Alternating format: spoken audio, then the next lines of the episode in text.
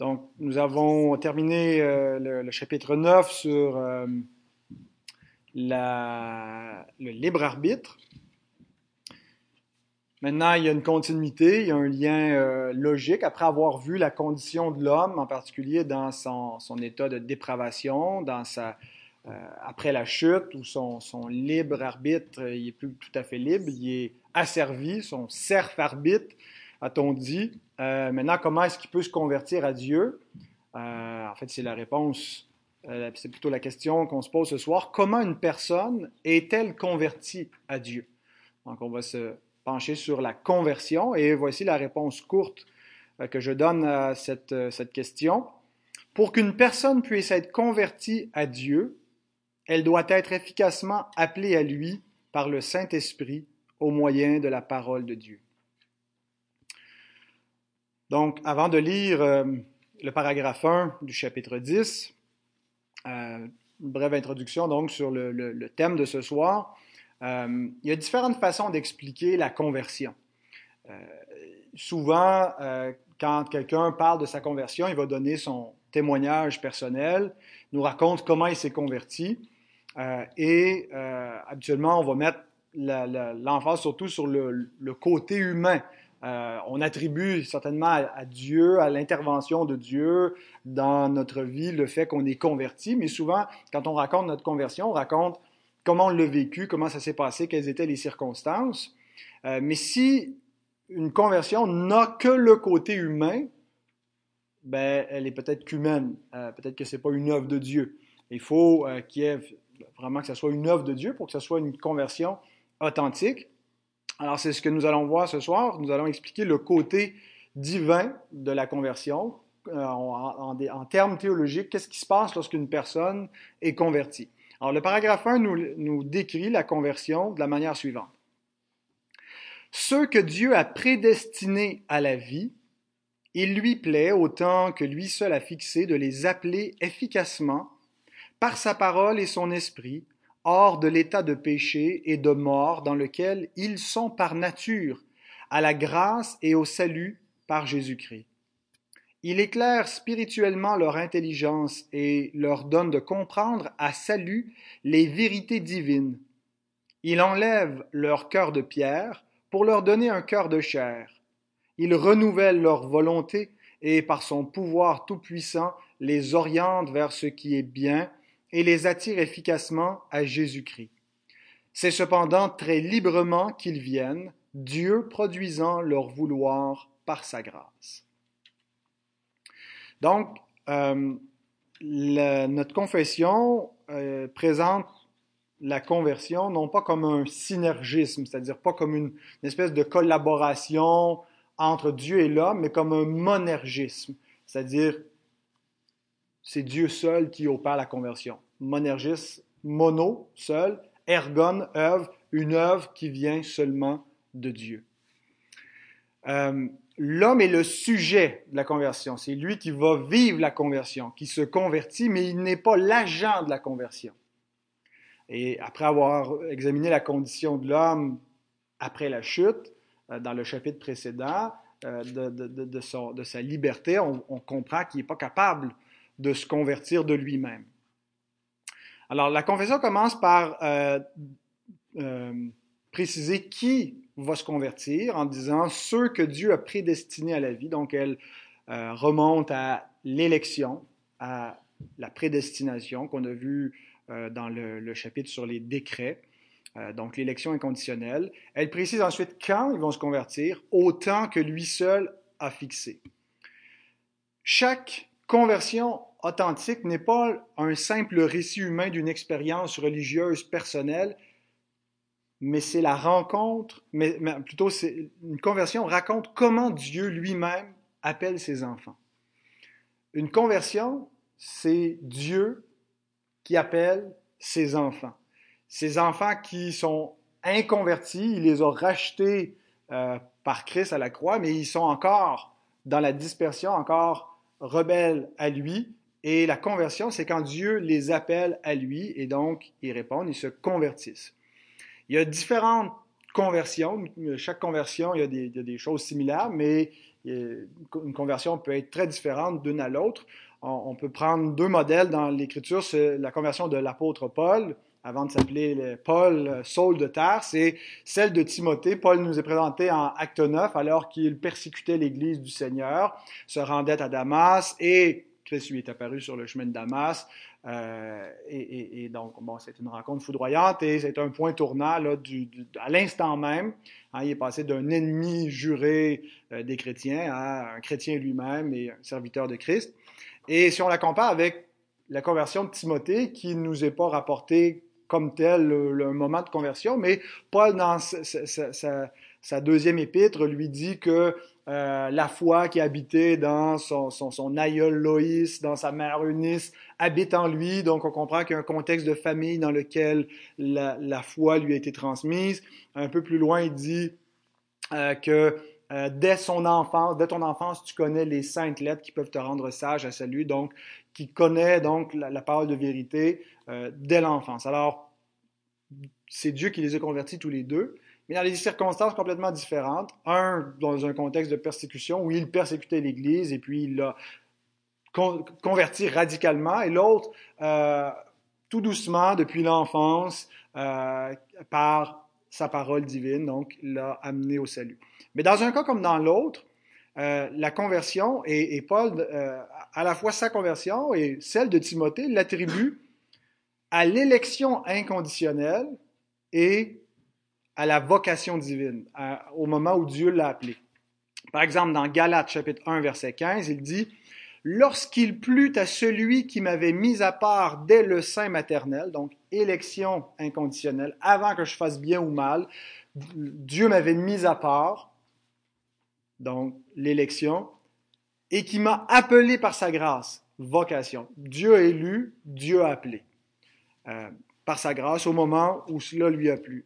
Il dit à Timothée, 2 Timothée chapitre 1 verset 9, euh, donc c'est dans le même passage où il, vient de dire là, euh, quatre versets plus tôt que la foi qui habite en Timothée a aussi habité dans, sa, sa, mère, sa grand-mère. et il dit ensuite, que Dieu nous a sauvés, nous a adressé une sainte vocation, non à cause des œuvres, mais selon son propre dessein, élection inconditionnelle, et selon la grâce qui nous a été donnée en Jésus-Christ avant les temps éternels. Donc, Dieu nous adresse une sainte vocation, nous appelle, donc c'est la conversion est provoquée au moment de l'appel de Dieu. Et pourquoi est-ce que Dieu appelle? Ben, ça remonte, si on veut remonter à la cause la plus éloignée, euh, à l'élection inconditionnelle. Donc, les circonstances dans lesquelles on a été appelé n'ont pas été fortuites. Euh, elles se sont produites parce que Dieu a voulu qu'elles se produisent et elles remontent à son décret. Elles remontent à notre élection avant la fondation du monde. Euh, donc, c'est pas juste par hasard ou par chance, on était donc bien chanceux d'entendre l'Évangile, euh, on peut le dire sous ce sens-là. C'est vrai qu'on est privilégié, chanceux dans ce sens-là. C'est vrai que selon la contingence des événements, on aurait pu pas nous trouver à tel endroit ou pas naître dans la bonne famille, mais rien de cela n'a échappé au décret divin. Euh, donc, pourquoi on est converti? On peut l'expliquer en racontant notre histoire, en racontant le heureux hasard qui a fait qu'on a entendu l'Évangile, euh, tout en sachant que c'est l'élection inconditionnelle et la vocation de Dieu qui, quand cela lui a plu, nous a appelés.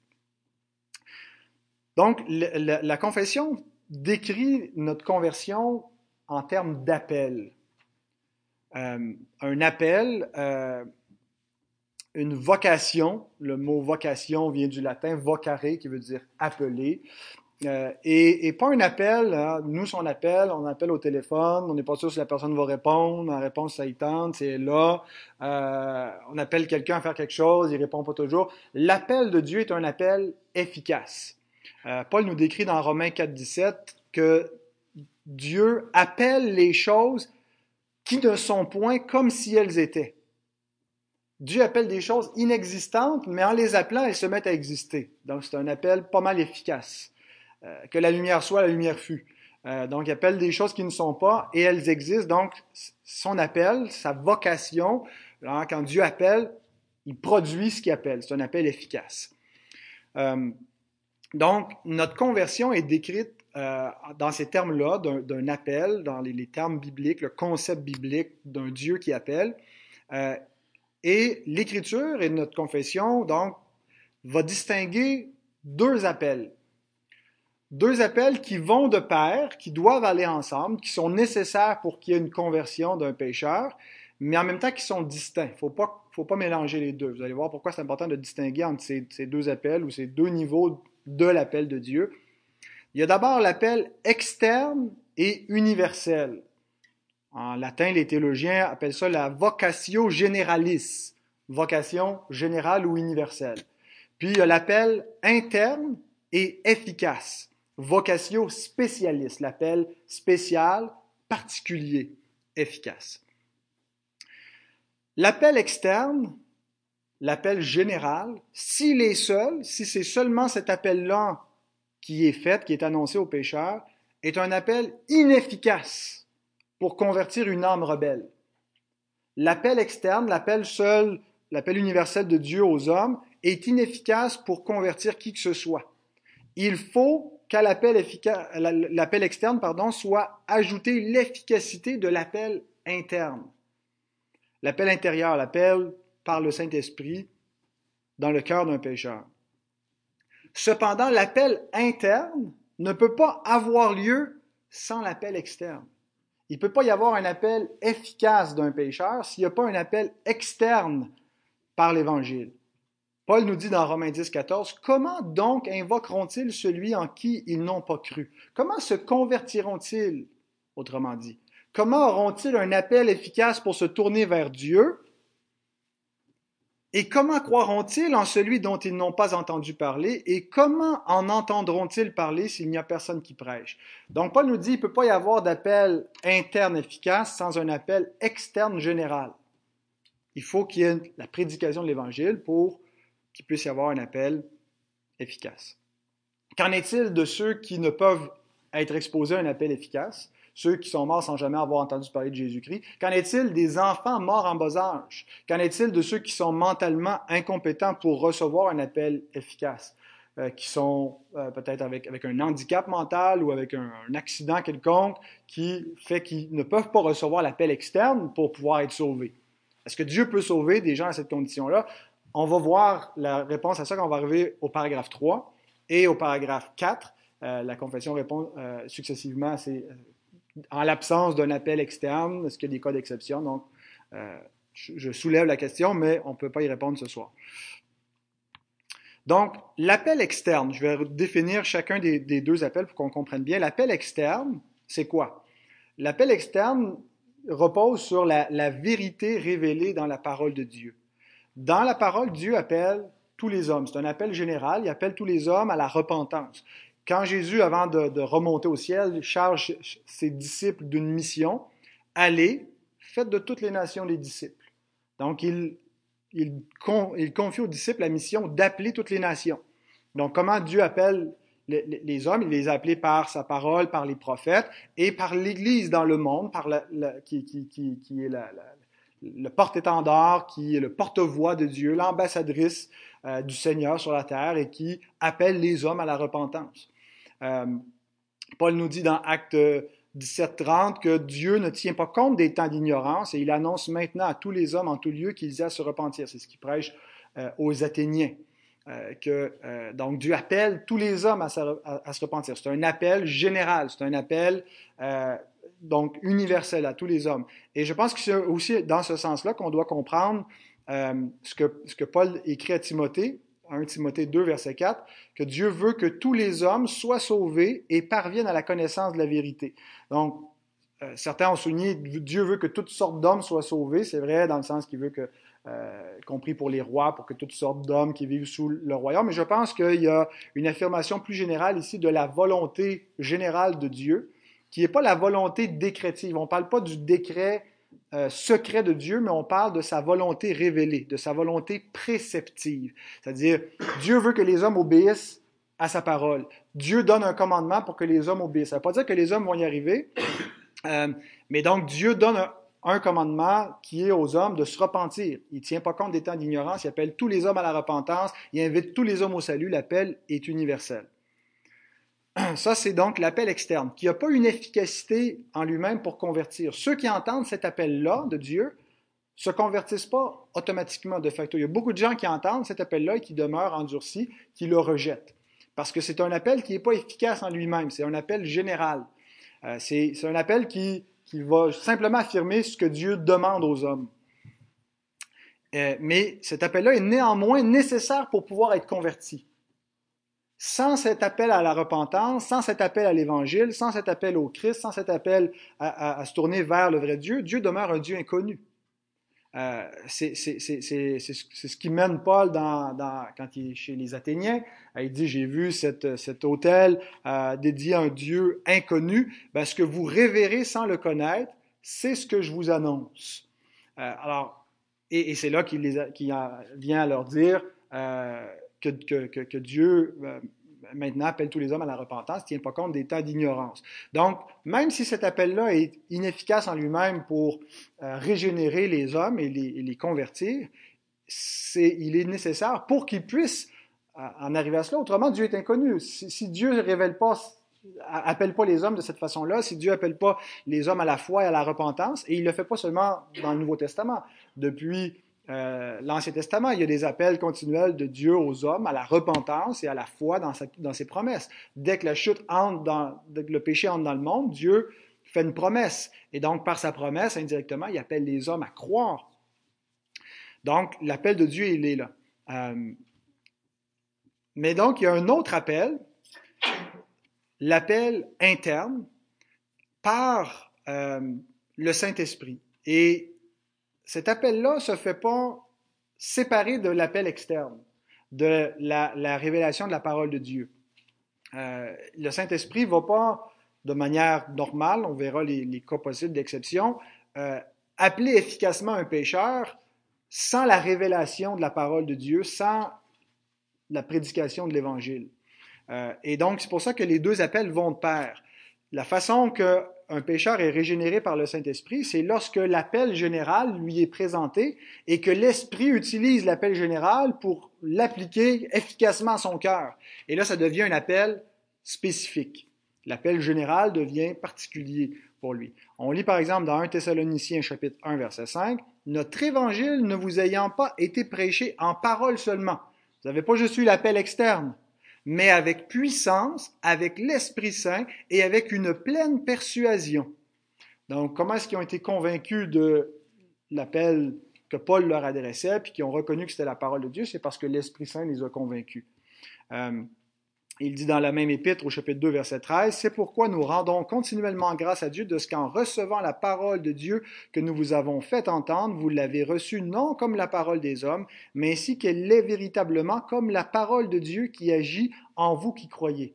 Donc la parole de Dieu, c'est le moyen que l'Esprit utilise pour convaincre les hommes.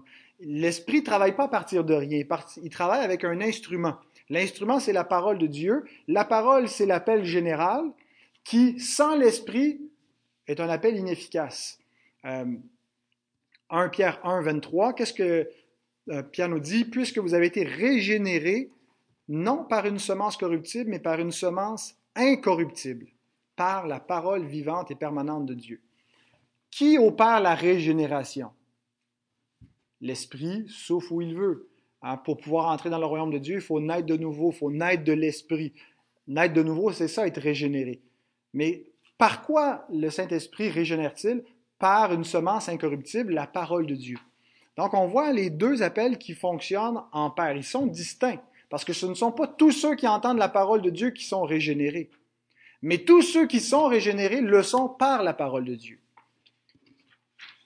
Par un appel efficace interne. Donc, ils n'ont pas juste extérieurement entendu la parole de Dieu avec leurs oreilles, mais intérieurement, le Saint-Esprit a convaincu leur cœur et les a régénérés par cette parole vivante. Et donc cet appel, l'appel interne, correspond à la volonté décrétive de Dieu. La première, l'appel général, correspond à la volonté euh, préceptive. On, connaît la volonté, Dieu, Dieu affirme sa, volonté générale, il appelle les hommes à la repentance. L'autre correspond à la volonté décrétive. Dieu appelle ceux qu'il a élus dans son décret. Il ne nous révèle pas à l'avance qui il a élu, mais il, a, il accomplit son décret. Et c'est ce que Paul veut dire quand il dit que ceux qu'il a prédestinés, il les a aussi appelés. Et ceux qu'il a appelés, il les a aussi justifiés, et ainsi de suite. La chaîne du salut de Romains 8, 30. Euh, et le moment de cet appel efficace, cet appel euh, interne, c'est le moment de la conversion. Chez certains, ils peuvent l'identifier le, le, jour près, l'heure près où Dieu les a appelés. Chez d'autres, ils savent à peu près quand est-ce qu'ils ont été convertis. Il y a un peu un avant, après, mais c'est en termes de semaines, de mois où on sait que notre vie a changé. Mais l'heure exacte où l'Esprit nous a régénérés, on ne pourrait pas le dire. Et, chez d'autres, c'est encore plus sur un plus long laps de, temps, chez les enfants élevés dans des foyers chrétiens en particulier. Mais pour qu'il y ait une conversion authentique, il faut qu'il y ait ces deux éléments-là. L'appel par l'Évangile et l'appel efficace par le Saint-Esprit. Entendre l'Évangile seulement ne sauve pas. Faire une expérience mystique qu'on attribuerait au Saint-Esprit, puis dire j'ai vraiment vécu quelque chose, ça ne sauve pas si ça ne repose pas sur la vérité de l'Évangile. Être appelé efficacement par Dieu au moyen de l'Évangile, c'est comme ça que se produit la vraie conversion. Et donc, la Bible est remplie d'exemples, mais il y en a euh, une triade dans euh, le livre des Actes, un, après l'autre. On voit par exemple où Paul euh, donne trois exemples, prêche l'Évangile à Icône. et puis, il y a des, Juifs en particulier qui sont endurcis à la parole, entendent l'appel général, entendent l'appel à la repentance et rejettent l'invitation, rejettent l'Évangile. Mais nous voyons, euh, en particulier chez les païens, euh, des gens qui vont accueillir la parole et se convertissent. Et Acte 13, 48 nous dit, tous ceux qui étaient destinés à la vie éternelle crurent. Donc, ils n'ont pas juste eu l'appel général, il y eu un appel efficace particulier. Quelques chapitres plus loin, acte 16, 14, c'est Lydie, la marchande de, pourpre, euh, qui entend donc l'appel de Dieu à se convertir. Et le texte nous dit, le Seigneur lui ouvrit le cœur pour qu'elle fût attentive à ce que disait Paul. Quelques chapitres plus loin, le, chapitre suivant, chapitre 17, je, mentionnais l'exemple des Athéniens. Euh, Paul, donc, après son discours, après avoir appelé, on a une partie de la foule qui réagit euh, en se moquant. Les uns se moquèrent et les autres dirent, nous t'entendrons là-dessus une autre fois, quand ils entendent parler de résurrection des morts. Mais euh, avant la fin du chapitre, l'Écriture ajoute, quelques-uns néanmoins s'attachèrent à lui et crurent. Denis ou Denis, l'aéropagite, une femme nommée Damari, et d'autres euh, avec eux. Donc, la différence entre les Athéniens qui sont moqués et les Athéniens qui ont reçu, accepté la parole, euh, n'est pas attribuée par l'Écriture à, au libre arbitre, puis les autres ont été plus sages, mais est attribuée au fait que Dieu leur a ouvert le cœur. Les premiers ont reçu un appel général seulement, qui les a laissés dans leur endurcissement, puis se sont moqués, puis sont coupables. Euh, Dieu ne doit pas sa grâce à qui que ce soit. Et les autres ont reçu, en plus d'un appel général, un appel efficace qui les a convertis à la grâce du Seigneur. Donc, c'est la grâce seule qui fait la différence entre les convertis et les inconvertis. C'est très utile et très euh, important de, de, faire la distinction entre l'appel externe général et l'appel interne efficace. Euh, D'une part, parce que l'appel externe nous rappelle c'est quoi notre devoir.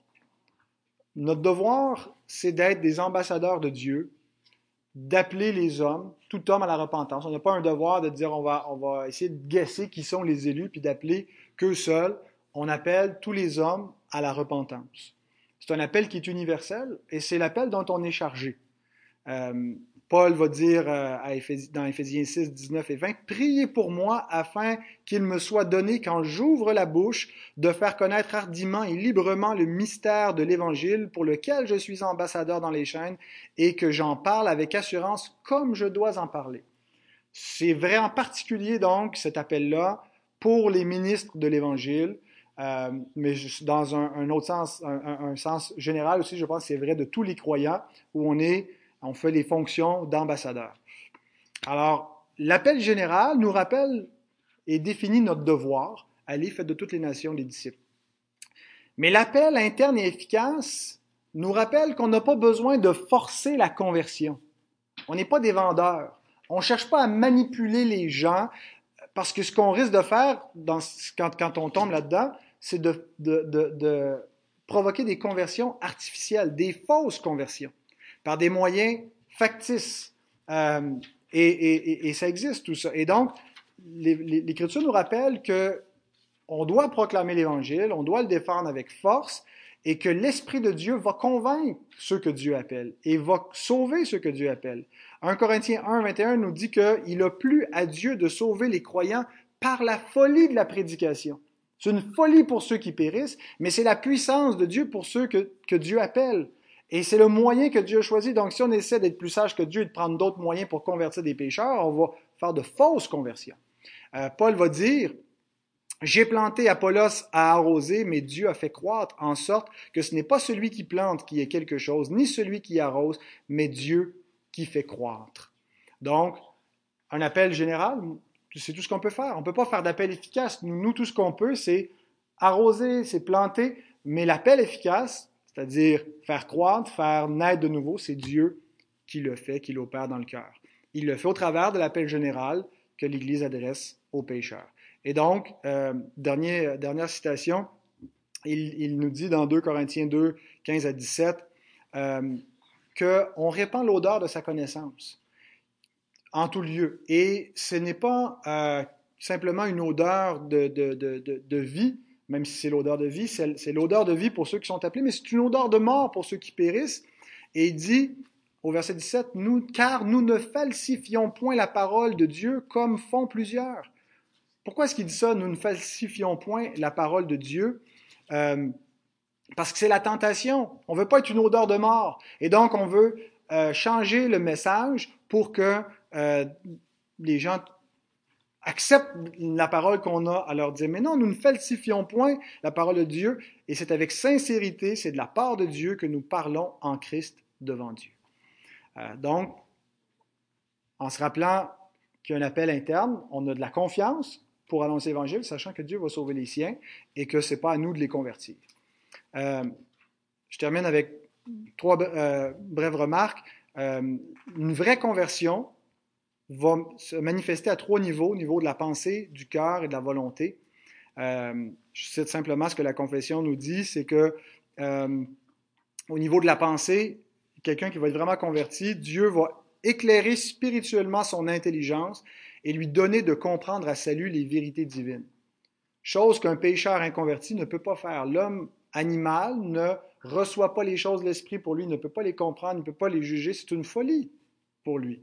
Paul nous dit dans Romains 1, 18, c'est pas juste que ça fait pas de sens, c'est que l'homme est rebelle à ça, il retient injustement la vérité captive, il ne la veut pas, il change la vérité en mensonge parce que cette vérité-là l'accuse, le dérange, l'empêche de vivre comme il veut, l'empêche de servir ses idoles.